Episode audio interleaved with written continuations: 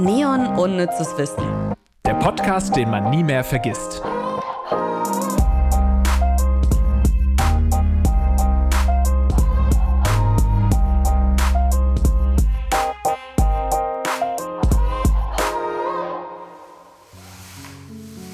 Lieber Lars, ich habe eine sehr traurige Nachricht für dich. Was denn? Ich weiß, es ist jetzt vielleicht nicht so leicht für dich zu hören, aber Kontrolle ist besser.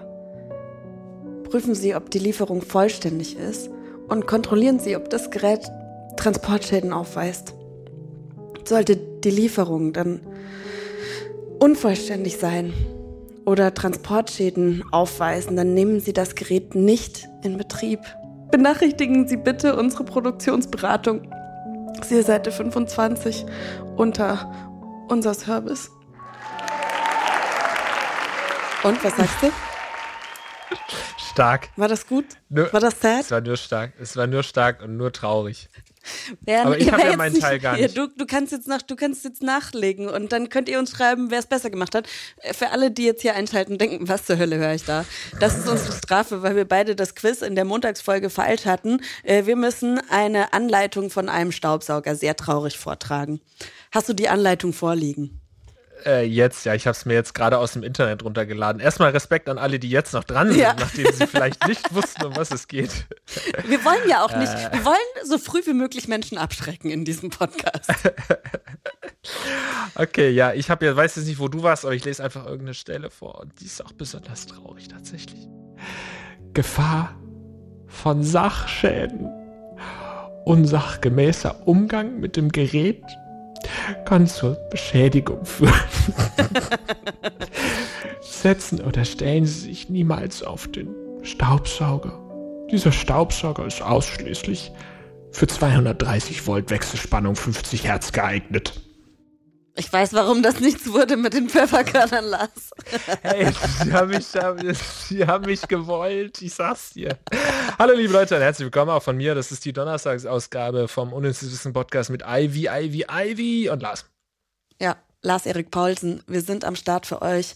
Äh, wir sprechen heute ähm, tatsächlich über einen Part vom Theater oder von, von der Welt des Theaters, der so ein bisschen umstritten ist. Wir sprechen über die schillernde Welt der Musicals. Was ist deine Meinung zu Musicals, Lars? Weil hate it or love it, würde ich sagen.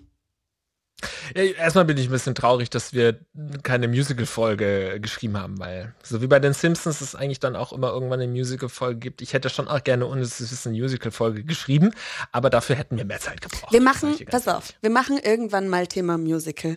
Und dann gibt's einen kleinen Musical-Folgen-Part auch, okay? Okay, da bin ich dabei. Ja, und zu deiner Frage, love it. Hätte ich nicht anders Ich erwartet, ehrlich gesagt. manchmal weiß man nicht, überraschst du manchmal so schon mit, dass man eigentlich denkt, das liebt Lars mit Sicherheit. Und dann bist du so voll anti. Aber äh, beim Musical überrascht es mich tatsächlich jetzt nicht, dass du es liebst. Ja, das mag ich schon sehr gerne. Also ich muss sagen, ich liebe wirklich äh, Musicals, aber bin jetzt auch nicht viel in Musicals. Also wahrscheinlich, ich kann es in meinem Erwachsenen äh, Leben an einer Hand abzählen, wie viele Musicals war. Ich glaube, da reicht sogar zwei Daumen für. Ich glaube, ich war in zwei Musicals eigentlich erst, seit ich erwachsen bin, als Kind in diversen Musicals gewesen, aber ähm, habe das immer geliebt. Aber wenn ich jetzt sage, ich liebe Musicals, dann hätte ich ja vielleicht schon mal auch in ein Musical gehen sollen die letzten Jahre. War ich aber nie. Ich war vor kur- ich war Obwohl- echt vor äh, echt letztes Jahr in zwei Musicals. Ich war einmal Oh, in äh, Eisprinzessin, Eiskönigin, Frozen hier und König der Löwen sind ja die zwei, die jetzt hier so gerade in Hamburg steil gehen. Ähm, Eiskönigin hat mir nicht so gut gefallen, muss ich ehrlich sagen. Und auch König der Löwen fand ich am Broadway besser. Das ist jetzt eine sehr privilegierte Einschätzung meinerseits, I know. Ähm, aber wo du sagst, Musical-Folgen. Ich bin ein riesiger Fan von Musical-Folgen. Und wenn eine Serie keine Musical-Folge hat, dann ist es keine äh, richtig gute Serie. Was ist deine Lieblings-Musical-Folge? Also das ist ja tatsächlich, das ist ja super umstritten. Ne? Mhm. Also da ist, also du sagst schon zu Recht, Musical ist generell schon umstritten und dann aber auch noch bei Serien ist, glaube ich, noch mal Ich umstritten. liebe es. Weil ich eigentlich kein großer Fan bin Oh, tatsächlich von Musical-Folgen. Weil gerade bei so äh, Folgen, äh, bei so Serien wie zum Beispiel den Simpsons, ne, wo du einfach irgendwann die 2500. Folge schaust, da möchte man ja meinen, man freut sich mal über was anderes, mal über eine Halloween-Folge. Nee, nee, ich freue mich über die ganz normalen Standardfolgen am meisten. Und da kann ich die Musical-Folgen ähm, einfach nicht ertragen, sozusagen. Auch wenn ich Musicals eigentlich so, so gern hab. Schade. Ich hätte jetzt gern so ein, so ein Top 3 von dir gerne gehabt eigentlich. Mm -mm, mm Mir fallen gerade auch ad hoc einfach nur die Simpsons ein. Dann, keine Ahnung, wo gab es dann noch eine Musical-Folge? Bei How I Met Your Mother vielleicht? Nee. Glaube nicht, aber Grey's Anatomy, wo man es eigentlich nicht erwartet, hatte eine Musical-Folge. Die fand ich fantastisch. Oh, kann ich mir gut vorstellen. Ja, das sind ja dann auch alles so Broadway-Schauspieler, oder? Da. Und dann äh, Scrubs? Scrubs, ja? Scrubs weiß ich nicht, ehrlich gesagt, aber meine Top 2 sind. Ja, hatten, hatten sie? Mhm, mh. Stimmt, ja, ja, ich erinnere mich. Auch, ja, auch mhm. fantastisch. Ja. Ähm, und meine absolut Lieblingsmusical-Folge of all time, Buffy im Band der Dämonen. Es ist, really? es, ja, äh, ohne Scheiß, das ist, das ist Kunst, das ist so geil und ich könnte sie mir jeden Tag angucken und ich könnte es mir jeden Tag anhören. Nicht alle können singen, aber James Masters, Spike, auch eins meiner Idole, ähm, weil einfach ein, ein ganz toller Mann, in den ich sehr lange und vielleicht auch immer noch verliebt bin, auch wenn er jetzt schon relativ alt ist. Aber ähm, was für ein geiler Typ, Billy Idol irgendwie in, in Jünger in, in der Serie und ach, toll. Das ist doch mal wirklich ein, ein Geheimtipp, oder? Ich habe noch nie jemanden schwärmen hören über die Musical-Sonderfolge von Buffy. Ja, Hör sie, schau sie dir an und hör dir den Soundtrack an. Es ist fantastisch geschrieben. Es ist super. Also oft jetzt zum Beispiel bei Grey's Anatomy nimmt die Musical-Folge nicht Musical-Folgen auf den Arm. Das nehmen die schon sehr ernst. Da ist halt eine irgendwie im Koma und oder, oder wacht auf und hört plötzlich alle singen und es wird quasi so als realistisch verkauft, dass sie das halt so hört. Bei Buffy ist es schon auch so. Da ist ein Dämon, der ähm, alle wirklich in echt tanzen und singen lässt.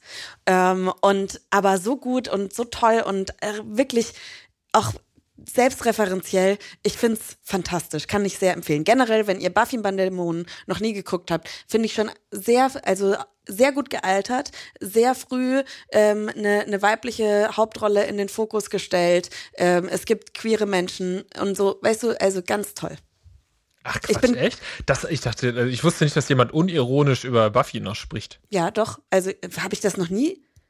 Haben wir noch nie bei Buffy bei der Mo Vielleicht. Doch bestimmt bei der, keine Ahnung, Vampir-Sonderfolge. Das kann sein, so. ich, aber ich bin riesiger Buffy-Fan und habe mir erst vor kurzem nochmal alle Sachen angeguckt, wo ich ein bisschen vorher Respekt vor hatte, weil ich dachte, vielleicht nicht gut gealtert, aber fantastisch gealtert. Wirklich? Ja. Aber das war doch, also wenn ich früher da reingeschaut habe, ich dachte, was ist das ja, denn für ein so, unterirdischer Scheiß? Natürlich ist es trashig, ja, aber du hast ja. die blonde, also das schon allein ist ja schon ironisch und nimmt so ein bisschen die, das Last Girl auf dem Arm. Die Heldin ist eine blonde, zierliche Tussi. Die, also, die, aber, also dieses Klischee der, des, des Mädchens, das irgendwie eigentlich voll schwach ist, wird in dieser Serie einmal komplett umgedreht und das ist die stärkste und vielschichtigste Person in dem ganzen Ding. Natürlich ist sie auch die Hauptrolle, ne? Buffy halt, aber mhm. ähm, ganz toll. Also, guck mal, ich, ich hätte jetzt nicht mal mehr gewusst, dass Buffy blond ist. Aber du siehst, ich bin da nicht sehr informiert. Ich werde, äh, ich wollte gerade sagen, ich werde es mir mal reinziehen. Wirst du eh nicht machen. Ich nicht aber, aber ich bin trotzdem tolle, begeistert von deiner Begeisterung. Tolle Musical-Folge. Ja. Hast du denn eine Lieblings, ähm, ein, ein Lieblingsmusical generell? Mm. Also ich habe ja schon einige gesehen. Ich bin jetzt kein Musical-Nerd, würde ich sagen. Das ähm, nicht. Ich glaube, ich fand schon König der Löwen am Broadway. Das war auch eins der ersten Musicals und das erste, was ich am Broadway gesehen habe, das war schon, da habe ich geweint. Ich war ja auch noch ein Kind, aber ich habe geweint und das ist mir sehr schön in Erinnerung geblieben. Würde ich auch gerne schauen. Und auch so, also ein kleiner Traum von mir ist auch dieses ähm, Book of Mormon zu schauen. Mhm. Da hörte ich auf jeden Fall schon einiges. Ja Gutes darüber. Und ähm, ja, ansonsten ist eigentlich ist immer lächerlicher, merke ich, dass ich gesagt habe, ich liebe Musicals, weil ich, ich habe halt wirklich keine Musicals gesehen, nur als Kind. Ich weiß gar nicht, ich muss mal wieder in ein fucking Musical gehen, Ivy. Wir gehen zusammen in eins, okay? Ja, ja, ja. Ich meine, ich wohne seit sieben Jahren in Hamburg und war in keinem Musical hier. Das ist die Hamburg, äh, das ist die Hauptstadt. Das ist die Musical-Hauptstadt. Okay, pass auf, Lars. Ich spreche nämlich jetzt gleich das hat leider auch, weil, wie ihr schon in der letzten Folge gehört, wir haben ein bisschen Terminprobleme. ähm, deswegen ähm, werdet ihr gleich ein Interview hören, was ich alleine führe und was jetzt zum Zeitpunkt dieser Aufnahme noch in der Zukunft liegt. Deswegen tun wir gar nicht erst so, als wüssten wir schon, was ich spreche jetzt gleich. Ähm, aber ich werde mit der künstlerischen Leitung und einer Kostümbildnerin vom Musical Hamilton sprechen. Nice. Und ich versuche uns klarzumachen, dass wir da zusammen hingehen, okay? Ja, bitte, sag denen, ich, ich bin ein riesen Musical-Fan, der aber nie ins Musical geht und, und äh, gib, gib uns mal ein Ticket. Sag das dir mal. Gib mal ein Ticket. Gib mal Ticket. Können wir bitte irgend unsere Privilegien ausnutzen? Nee, ich bin, ich, ich bin tatsächlich wirklich sehr gespannt, weil, also ich habe es auch noch nicht gesehen und ich bin auch noch nicht so committed, ähm, es mir wirklich auch anzugucken, weil ich denke, kann das auf Deutsch funktionieren? Das wird auf jeden Fall auch eine Frage sein, die ich ähm, an, an Sie stellen werde. Aber das hört ihr jetzt. Zukunfts-Ivy führt dieses Interview. Viel Spaß. Hallo, hier ist Zukunfts-Ivy. Das versteht ihr beiden, die mit mir hier im Studio sitzen, jetzt nicht. Dafür müsst ihr dann mal die Folge hören. Aber ich sitze hier mit zwei wunderschönen Damen, die ein unfassbar cooles Leben, so stelle ich mir es zumindest vorhaben. Ihr seid nämlich Theatermenschen. Ich finde, äh, Theatermenschen, das hat immer so was Besonderes. Also es ist einfach eine ganz andere Welt, oder? Ja. Ja, also Denise für uns- Jeanette seid ihr übrigens. Ich stelle Genau. euch Ja. mal kurz vor. Äh, Denise, du bist die künstlerische Leiterin des Musicals Hamilton. Ist Genau. das so richtig? Ist das eine richtige Das Berufsbezeichnung? ist meine richtige Berufsbezeichnung, ja. und Jeanette, du bist Kostümbildnerin? Nein, ich bin Nein. nicht Kostümbildnerin. Sondern? Ähm, ich ich lege mich so schlecht auf eine Berufsbezeichnung fest. Ich arbeite in der Kostümabteilung Mhm. und gerade bei Hamilton habe ich verschiedene Stadien äh, meiner Berufsbezeichnung durchgemacht. ähm, habe angefangen beim Aufbau als Wardrobe Supervisor und habe dann interimsmäßig die Kostümabteilung übernommen, bis eine neue Kostümleitung eingestellt wurde und warte jetzt noch auf die äh, Dresser-Koordinatorin, die dann noch eingestellt wurde jetzt. Okay, das sind ganz viele Begriffe, die du einmal, glaube ich, erklären musst. Wardrobe Supervisor. Genau, das äh, ist eigentlich ein Supervisor für die ganze, für den, für die Garderobe sozusagen, ne? Also für den Fundusbestand, die Ausstattung der Darsteller sozusagen. Heißt das, du bekleidest auch während des Stücks, also bist du dann auch da je, immer abends oder Ich bin oft, oft da abends, ja. Also während dem Aufbau auch die ganzen Proben begleitet. Also man muss Mhm. dazu sagen, es gibt auch noch einen Kostümsupervisor, der ist natürlich für die Passform und den Look des Designs zuständig. Mhm. Und der Wardrobe-Supervisor guckt eigentlich eher hinter den Kulissen, ähm, ob die Umzüge klappen, ob Mhm. alle Darsteller ihre Kostüme richtig anhaben und ob die Dresser das, die Darsteller ordentlich betreuen. Okay, also die Dresser sind während der Aufführungen da und helfen den DarstellerInnen, sich anzuziehen. Genau, man quasi. nennt es auch Garderobiere im Aha. klassischen Theater und die ziehen die Darsteller um. Also es gibt jeden Abend eine Besetzung, es spielen ja nicht immer dieselben Darsteller und dann sind die natürlich dafür zuständig, dass sie die passenden Kostüme für den jeweiligen Darsteller einrichten vor der Show, ähm, einen sogenannten Preset für die Quick Changes machen. Also man, Okay, viele englische ja, ja, sehr, sehr Ist viele das, englische. ist das Begriffe. speziell, weil es jetzt ein Musical ist, was natürlich aus dem Amerikanischen ins Deutsche kommt? Oder ist das generell im Theaterbereich so, dass viel auf Englisch? Es ist generell so, weil es international ist, oft die Künstler, Mhm. ne? Also Tänzer, Sänger, äh, Schauspieler und so. Ähm, äh, wahrscheinlich in einem Stadttheater mehr deutsche äh, Mhm. Schauspieler und Sänger, aber gerade im Tanzbereich ist es ähm, oft so, dass international äh, die Cast besetzt Mhm. wurde. Mhm. Und wie bist du zu deinem Job gekommen? Wie, wie wird man Mm. Wardrobe Supervisor? Wie man das wird, oh, das ist, ist uns eine lange Laufbahn, würde ich mal sagen. Hat sich so entwickelt. Ähm, ich wollte eigentlich ursprünglich mal Modedesign studieren. Mhm. ähm, dachte ich, ähm, guck mal, ob ich ein Stipendium kriege oder so. Und äh, meine Mutter hat mich dann dazu genötigt, eine handwerkliche Ausbildung als Schneiderin zu machen. Ähm, habe ich dann auch erstmal gemacht und habe aber dann sehr schnell beim Fernsehen als Stylistin angefangen Mhm. zu arbeiten. Habe gemerkt, so, okay, Mode ist ganz nett, aber reicht mir irgendwie nicht aus und habe ähm, mal ganz kurz eine Staffel 1, 2 oder 3 als Kostümassistent gemacht. Und Starlight Express hatte eine sogenannte Promotion-Aktion in der Sendung. Und dann dachte ich so, ah, das gibt's auch. Theater, Kostüme. Die brauchen auch Kostümleute und Schneider. Und so habe ich mich angefangen, beim Theater zu bewerben und habe dann äh, danach beim Musical angefangen zu arbeiten, als Schneider und als ähm, Dresser oder Garderobier. Und bin dann äh, darauf gekommen, dass man ja auch auf einem Kreuzfahrtschiff arbeiten kann und habe auch auf einem Kreuzfahrtschiff als Garderobiere gearbeitet.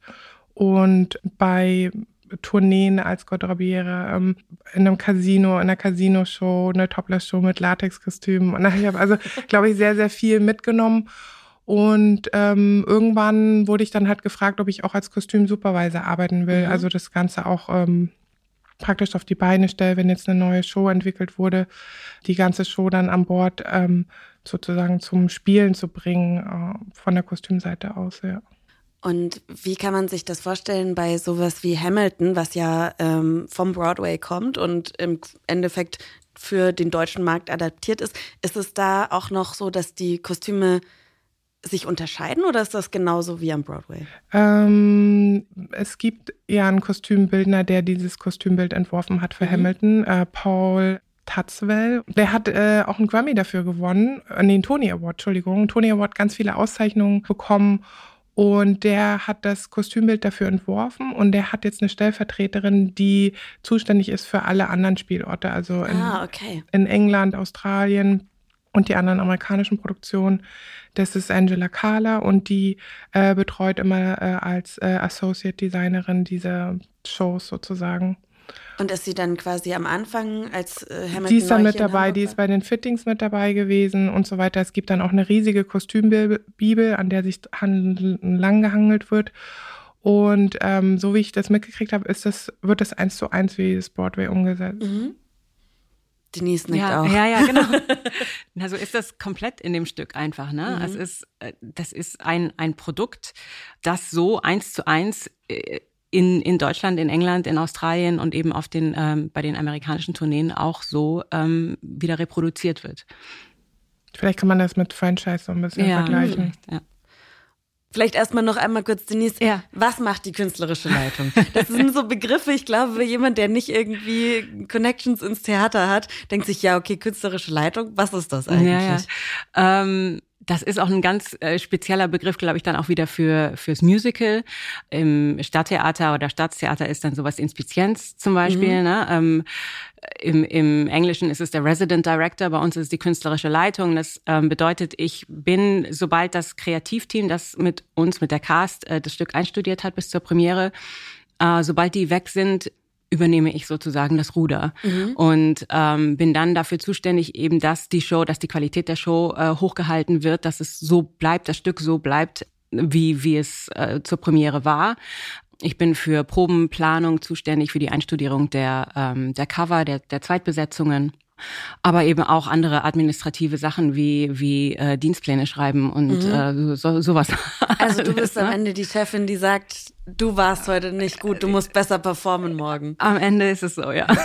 Aber dann nur bezogen auf die SchauspielerInnen oder auch auf Kostümen zum Beispiel? Na, ich habe schon ein Team, ja. Ich, ich kann auch zu Janette mal sagen, hier, die Kostüme, äh, das kommt nicht, ist bis jetzt nicht vorgekommen, glaube ich. Nee, aber, aber das ist schon, klar, ja, wäre das auch, aber wir haben so ein tolles Team, äh, Kostüm, Maske, die, die, also die brauchen jetzt nicht von mir ähm, noch Hinweise, wenn mal eine Perücke nicht richtig äh, sitzt oder aussieht oder ein Kostüm, das, das äh, läuft alles schon sehr, sehr äh, selbstständig. Da brauche ich nicht. Mein, mein Hauptgebiet sind die, sind die DarstellerInnen mhm. auf der Bühne. Und wie bist du zu deinem Job gekommen? Ich war selber Darstellerin, ah. äh, 20 Jahre lang und habe ähnlich wie Jeanette alles Mögliche durchlaufen. Also ich habe ähm, meine Musical-Ausbildung gemacht äh, in England damals und ähm, habe dann zunächst äh, in Casino-Shows gespielt in Portugal habe dann auf dem Kreuzfahrtschiff gearbeitet, ähm, habe Tourneeproduktionen in Deutschland und im deutschsprachigen ähm, Raum, also auch Österreich und Schweiz, ähm, gemacht, Open Air Productions und eben auch größere Produktionen bei Stage Entertainment. Und war zuletzt ähm, vor einem guten Jahr noch bei, bei Tina im Operettenhaus auf der Bühne. Mhm. Und habe mich dann aber so ein bisschen umorientiert. Warum? Äh, es kam die große, es war die große Covid Zwangspause, die, glaube ich, bei vielen so ein bisschen mhm. vielleicht ein Umdenken oder einfach so ein Einlenken oder, oder ein bisschen in sich selbst rein, reinhorchen, was will ich, ähm, wie sieht mein Leben aus ähm, und wie möchte ich es weiterleben. So, ich glaube, das war bei vielen so, egal in, in welchem Berufsfeld. Und bei mir kam eben dazu, dass ich schon seit 20 Jahren auf der Bühne stehe und man sich dann einfach zwangsmäßig irgendwann fragt, auch äh, körperlich, mhm. wie lange kann ich das noch machen? Ja.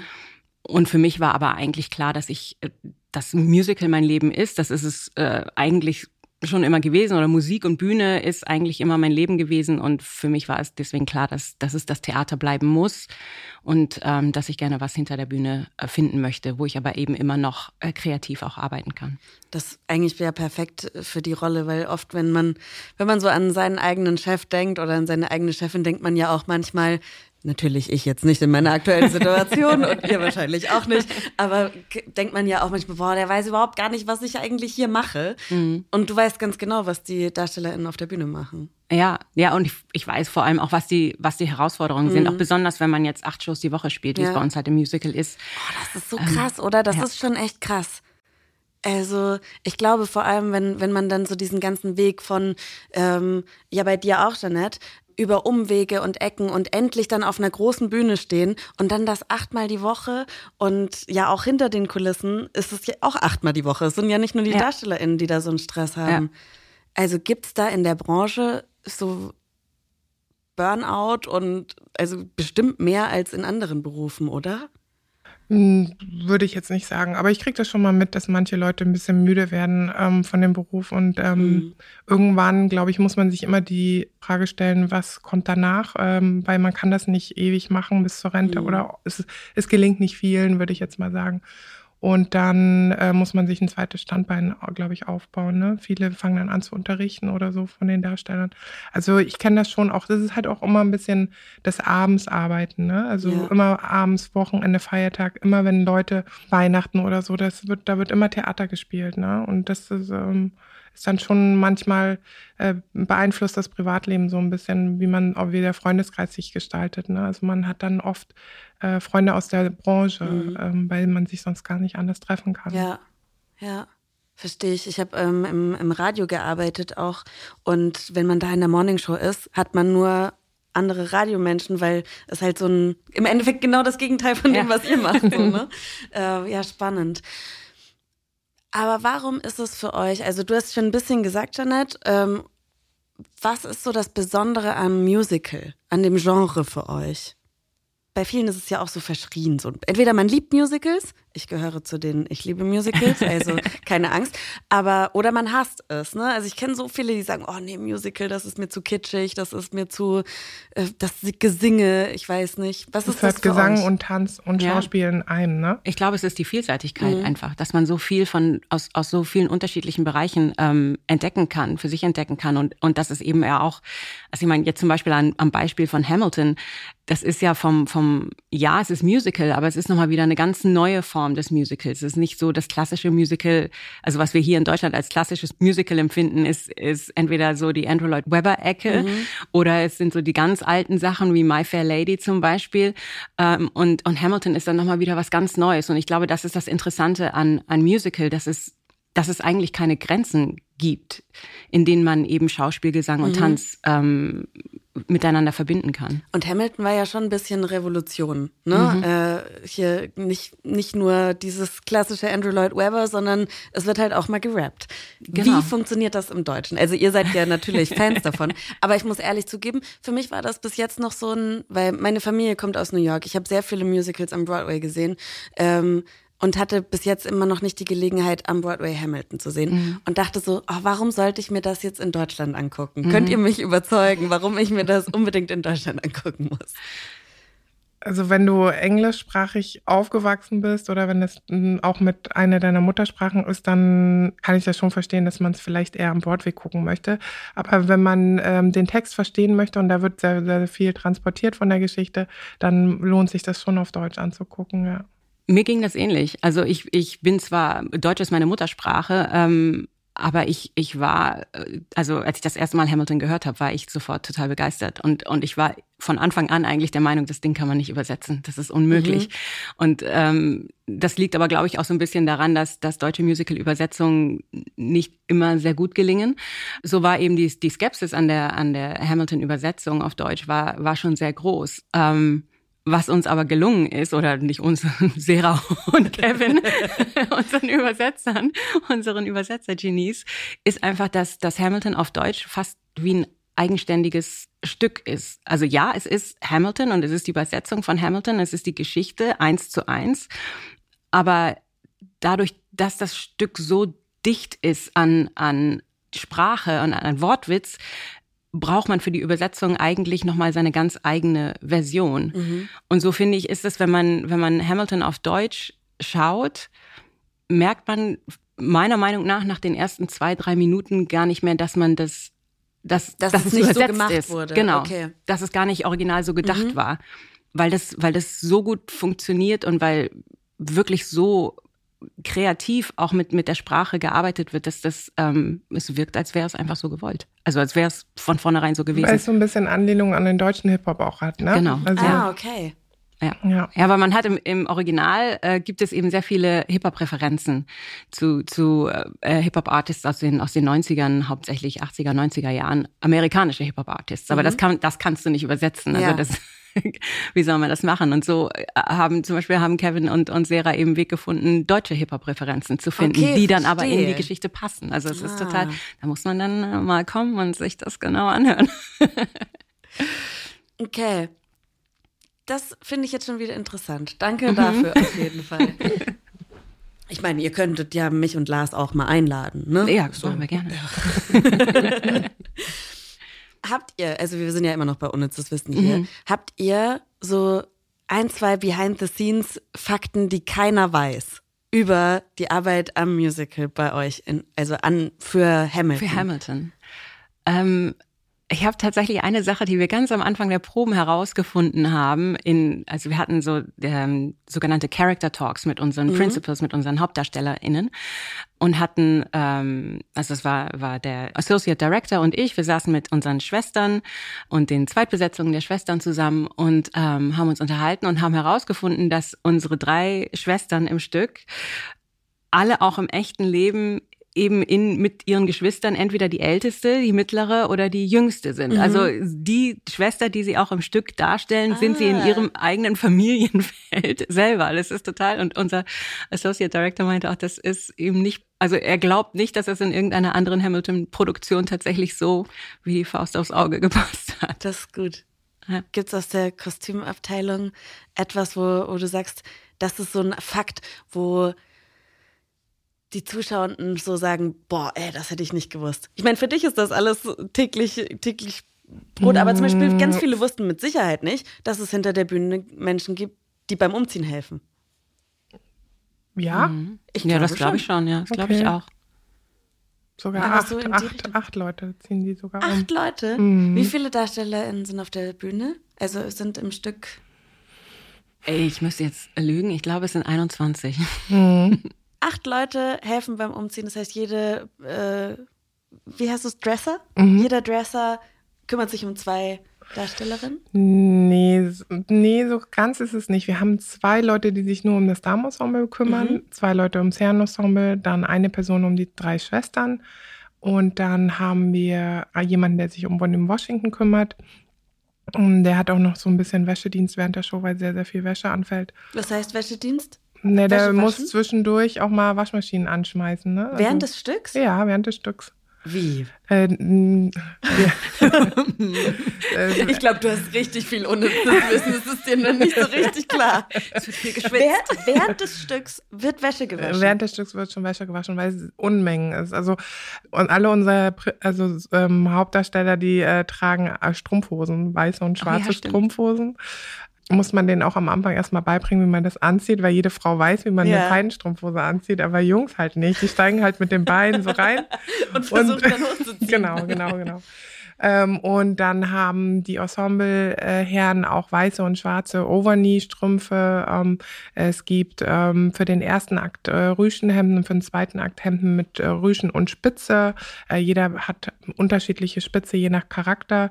Und dann gibt es Unterhemden, die sie unter den Hemden tragen. Und dann fällt da dann schon, glaube ich, äh, so drei bis vier Waschmaschinen an, ähm, schon am, während des ersten Akts. Und die sind dann natürlich dementsprechend nass geschwitzt, weil sie die ganze Zeit auf der Bühne sind. Aber ne? sieht man ja nicht. Könnte man ja jetzt sagen. Aber will man ihnen nicht zumuten? Möchte man nicht, glaube ich. Nee. Wir tragen ja auch diese, Woll, diese schweren Wollmäntel und alles drüber. Genau. Das sind schon sehr, sehr. Aber ich habe jetzt mal festgestellt, dass für, also ich glaube, dass das schwerste Kostüm der Ledermantel von Mulligan ist. Oh ja, stimmt. Das, Das, ist er das selber, ja. schwerste ja, ja. Kostüm im ganzen Stück, weil es einfach, gerade bei Alassane ist es halt ein, weil sehr groß ist, äh, mega viel Leder und der ist richtig schwer und dann schwitzt er noch, dann wird er noch schwerer. ja, Was ist das für eine Rolle? äh, das ist Mulligan Madison, Mhm. also unser, äh, Ja, einer der, der Sons of Liberty, also Genau. einer der, der ähm, Revolutionskämpfer Mhm. und ähm, Mitstreiter von, von Alexander Hamilton. Das ist, ich finde den Waschmaschinenfakt blows my mind. ja, wir, also die müssen, glaube ich, pro Show 17, 18 Hemden bügeln, da müssen die ganzen, also alles, eigentlich alles, was, also da gibt es ganz viele Westen und Ja. so weiter, das muss alles aufgebügelt werden. Es dauert schon so um die 10 Stunden am Tag, bis das gebügelt ist. Krass. Mhm. Viel zu tun. Viel zu tun. Okay, ich, ich hätte, glaube ich, noch tausende Fragen. Ich glaube, wir müssen einfach in der nächsten Staffel nochmal uns das ganze Musical-Thema Ja. genauer angucken und dann kommen wir mal bei euch vorbei. Wir sprechen jetzt hier schon so lange. Äh, vielen, vielen Dank, Denise und Jeanette von Hamilton. Ja, danke dir. Ja, schön, was, was Zukunfts-Ivy da so gesprochen hat. Hier ist jetzt wieder Vergangenheits-Ivy und Vergangenheits-Lars. Ähm, Ja. Ich glaube, Ich es glaube, war, das war sehr, ganz toll. sehr spannend. Ähm, Ja. Und vielleicht hat uns, uns Zukunfts-Ivy Tickets klar gemacht. Ich weiß es nicht. Vielleicht müssen wir auch einfach dafür bezahlen. Mal sehen, Lars. Ich frage, Das wäre auch in Ordnung. ihr da draußen wisst jetzt an dieser Stelle mehr als wir. Und das ist auch völlig in Ordnung, weil man kann nicht alles wissen. Ich fände es geil, wenn jetzt im Interview das total eskaliert wäre und Mhm. du hast gefragt, um wir irgendwie, ob die uns Plätze klar machen können und die hätten dich dann geohrfeigt und ein Glas Wasser ins Gesicht geschüttet und wir jetzt als Vergangenheits-Lars und Ivy wissen das nicht und reden nochmal ganz, äh, Ganz drüber. Das fände ich, das fänd ich insgesamt fände ich das charmant. Was das Problem ist, ich könnte das ja, weil ich bin ja jetzt Vergangenheits-Ivy. Dieses Interview hat ja noch nicht stattgefunden. Das wird nämlich erst morgen stattfinden. Ich kann das ja jetzt provozieren. Das stimmt auch wieder. Du könntest hier unter den Tisch irgendwie ins Schienbein treten oder so. Oh Gott. Ich glaube, die Leute sind gerade maximal verwirrt, Ja. weil die hören das ja nicht in der Vergangenheit und nicht in der. Oder die fragen sich jetzt wahrscheinlich selbst: Hä, bin ich jetzt in der Zeitschleife gefangen? Mit wem spreche ich da jetzt? Was ist hier eigentlich los? Ich kann euch beruhigen, ihr seid in der Gegenwart. Richtig. Ihr seid immer Sagt in der euch Gegenwart. Vergangenheits-Lars. ihr habt sowieso, muss man auch mal sagen, Ja, sag. ihr habt noch nie jemand anderes gehört als Vergangenheits-Lars. Höchstwahrscheinlich sei denn, ihr wart auf einem Live-Auftritt oder habt mich auf der Straße getroffen. Ihr habt noch nie jemand anderes als Vergangenheits-Ivy gehört. Ah, stimmt gar nicht. Wir haben mal gemeinsam eine Live-Moin-Moin-Sendung gemacht. Ah, stimmt. Da ja, waren, gut, wenn ihr das also, geschaut wenn habt. ihr es ja. jetzt schaut, dann ist es Vergangenheitslast. Aber wenn ihr das live geschaut habt, dann habt ihr einmal die Möglichkeit gehabt, uns live und ungeschnitten zu erleben. Gemeinsam. Und irgendwann gehen wir auch mal schön auf einen Live-Auftritt, ne? Wir beide Ja. äh, hier irgendwie. Ähm, dann Mit unserer Musical-Folge. live. Ja, vielleicht nicht. Achso, übrigens, ich habe, ähm, weil wir in der letzten Folge am Montag ja schon über meine Theaterleistungen gesprochen haben, äh, nicht wirklich, aber über, dass ich eben früher auch Schauspieler werden wollte. Und das rührte alles daher, dass ich schon in der fünften Klasse eine Hauptrolle bekommen habe. Und zwar damals gab es äh, für die Unterstufe, also für Fünftklässler gab es noch kein Theater AG, soweit ich weiß, sondern da war zumindest größer die Unter der Unterstufenchor. Und da haben wir ein Musical ähm, aufgeführt und ich war die Hauptrolle. Und jetzt rate mal, welche Hauptrolle ich gespielt habe. Was war das wohl? Sehr schwere Frage, aber vielleicht Ja. ist äh, irgendeine Eingebung. Ähm, was für ein Musical habt ihr wohl gespielt in der fünften Klasse? Ich habe keine Ahnung. Ich bin, nee, weiß ich nicht. Vergangenheits-Ivy ist gerade etwas müde. Das macht nichts. Ich, ich erlöse dich und sage, es war Till Eulenspiegel. Ich Ah. war Till in Till Eulenspiegel. Ich wusste nicht, dass Till Eulenspiegel ein Musical ist. Nee, aber das doch, das da gab es ein Musical zu. Und das war wirklich mein ganz, also schon in der fünften Klasse, ich bin gerade aufs Gymnasium gekommen, ne, und habe am Ende des Jahres dann so ein Dings aufgeführt. Da war ich schon erstmal der Star. Da war ich der Star natürlich bei den fünf, bei den zwölfjährigen, ich weiß nicht, wie alt man ist, zehnjährigen oder so, war ich dann natürlich der mit der Engelsstimme. Ich- Das war auch noch vor dem Stimmbruch. Das heißt, ich habe alles ganz hoch gesungen da im, im, im Chor und halt auch viel Sprechtext gehabt. Und das war äh, so, da habe ich danach gedacht, ja gut, das ist ja völlig klar, dass ich jetzt äh, Schauspieler werde. Ja, das dachte ich auch. Ich hatte auch immer Hauptrollen und ähm, meine, ich glaube, meine große Rolle in der Schule war Aida, im Musical Aida. Keine Angst, wir haben kein Blackfacing gemacht, ähm, falls die, diese Frage jetzt bei euch aufkommt. Ich hatte aber eine Perücke auf, was heute nicht mehr cool wäre. Ähm, aber das war schon, ich glaube, noch Jahre später kannten mich Menschen wegen dieser Hauptrolle. Und tatsächlich war ich der erste G8-Jahrgang und dieses Musical zu machen war im Endeffekt unser, es war ein Kurs. Also dieses Musical zu machen, hat mir 15 Punkte in meine Abi-Note reingespielt. Ach krass. Mhm. Schon verrückt. Aber es war, Nicht das war schlecht. eine aufregende, tolle Zeit. Auch mit viel Drama natürlich. Weil, Mhm. also ich hoffe, die hören jetzt diese Folge nicht. Oh Gott, das wird auch schon wieder so lang, Lars. Weil Radames, die Haupt männliche Hauptrolle, die männliche Figur, der war mit der Pianistin liiert. Und sie hat ihm verboten, mich zu küssen. Im Spiel. Mhm. Das ist richtig ausgeartet, weil sie davon ausging, dass ich in ihren Freund verliebt bin. Weil ich so gut gespielt habe, natürlich. Ach so, okay, Aber ja. ähm, sie hat, also es gab wirklich so dann Aussprachen zwischen uns hinterm Vorhang und wirklich Verbot, ihn zu küssen. Und ich so, ey Leute, ich will nur, dass es gut wird. Meinetwegen können wir auch die Hand dazwischen tun oder sonst was oder uns wegdrehen, aber wir, kö- können wir bitte wenigstens so tun, als würden wir uns küssen, weil wir sterben zusammen. Die Rollen, das ist im Endeffekt so eine Romeo und Julia-Situation am Ende. Die entscheiden sich, zusammen zu sterben. Ohne sich jemals zu küssen, I doubt it. So. Krass. Ja. Und äh, ich meine, wir waren halt sieb, äh, so 17, 18 zu dem Zeitpunkt schon. Also keine Ja, ja. Zwölfjährigen mehr. Aber ähm, im Theater Unreif. gehört auch Drama dazu. Ja. Oh Gott, ich habe noch so viel dann- zum Theater zu erzählen. Wir haben jetzt voll viel von Behind the Scenes gehört. Ich war ja auch Regieassistentin eine Zeit lang in einem kleinen Theater und das war auch Drama, weil der Regisseur hatte was mit der Requisiteurin und dann hat sich die Requisiteurin geweigert, weil er mit ihr Schluss gemacht hat, die Requisite zu machen und ich als Regieassistentin war dann plötzlich dafür zuständig, einen fake dampfenden Truthahn zu bauen. Und solche Sachen. Also Theater ist immer viel Drama. Und ich glaube, danach habe ich mich auch in, da, dagegen entschieden, im Theater zu arbeiten, weil mir das zu familiär war, um es so zu nennen. Ja, da, also dass so The- Theaterleute immer ein bisschen dramatischer und cholerischer vielleicht auch unter, Mhm. unterwegs sind als Nicht-Theaterleute, das äh, fällt nicht schwer zu glauben. Ja. Du hast doch letztes Jahr oder vorletztes Jahr hast du auch irgendwie sowas erzählt. Da gab es auch ir- irgendein Stück, was du auf. Da gab es auch so ein paar Choleriker. Das weiß ich noch. Hinter den Vielleicht habe Kulissen. ich genauso diese Story schon mal erzählt. Das kann auch sein. Nee, das war, glaube ich, was anderes. Okay. Naja, egal. Aber das, das, ist, äh, das ist wohl so. Ja, ja, Ja. da gibt es einige. Aber bei uns war das eigentlich alles recht harmlos. Ja, es war wahrscheinlich nicht so professionell.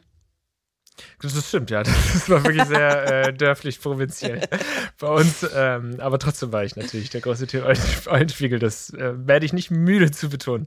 Okay, entweder ihr fandet diese Folge jetzt unfassbar unterhaltsam, weil es einfach mal was anderes war mit Staubsaugern und ähm, Stories mit Drama und Zukunft und Vergangenheit gemischt. Was für eine Dramaturgie, sag ich nur. Oder ihr habt es gar nicht bis hierher geschafft, weil ihr euch gedacht habt, was zur Hölle passiert hier. So oder Shame so. on you. Wir freuen uns über eine positive Bewertung auf Spotify oder Apple Podcasts und folgt diesem Podcast, dann bekommt ihr immer mit, wenn es eine neue Folge gibt und hört natürlich auch auf RTL Plus Musik unserer Homebase. Bis dann. Tschüss. Ciao. Neon Unnützes Wissen, der Podcast, den man nie mehr vergisst, ist eine Produktion der Audio Alliance. Hosts Ivy Hase und Lars Paulsen. Redaktion Kirsten Frintrop, Gruner und Jahr Recherche und Melissa Wolf. Redaktionsleitung Audio Alliance Ivy Hase. Audioproduktion Alexander Weller. Und die Titelmusik kommt auch von Alex.